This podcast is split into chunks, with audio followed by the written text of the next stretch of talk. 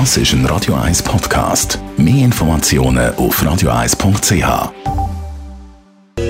Radio 1 Hautnöch.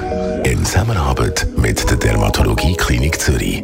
Dermatologie-klinik.ch Wir reden über Tattoos, Tätowierungen, die man vor Jahren vielleicht gemacht hat und man äh, nicht mehr ganz so zufrieden ist oder man sich auch vielleicht dafür schämt, weil es ein Trend war. Hashtag äh, Arschgeweih.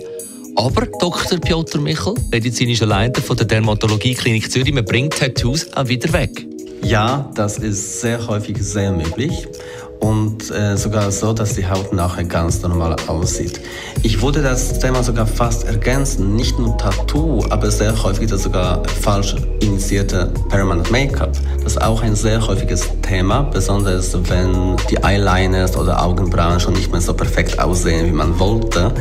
Das kann man auch sehr gut behandeln. Ein Laser verbrennt ja, trotzdem bleibt da keine Arbeit zurück. Früher hat man verwendet so Lasers, die ähm, durch die Behandlung auch die Haut mehr oder weniger äh, stark verletzt haben. Und dann durch die Hitze bei dieser Behandlung sind äh, kleine Verletzungen in den tieferen Schichten entstanden und das konnte Narben lassen. Aktuell am liebsten verwenden wir sogenannten Pico-Laser, der in sogenannten Picosekunden, also sehr kurze Zeit, nur das Pigment zerstört. Natürlich wird dabei die Haut auch etwas aufgewärmt, aber mit der Hitze können wir sehr gut arbeiten, so dass im Prinzip keine Narben bleiben sollen. Kann man auch ganz alte Tattoos entfernen?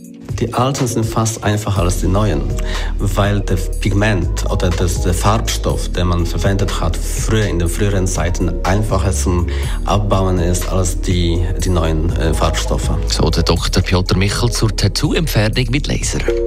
Hautnöch gibt's auch als Podcast radio1.ch und weitere Informationen auf dermatologie-klinik.ch.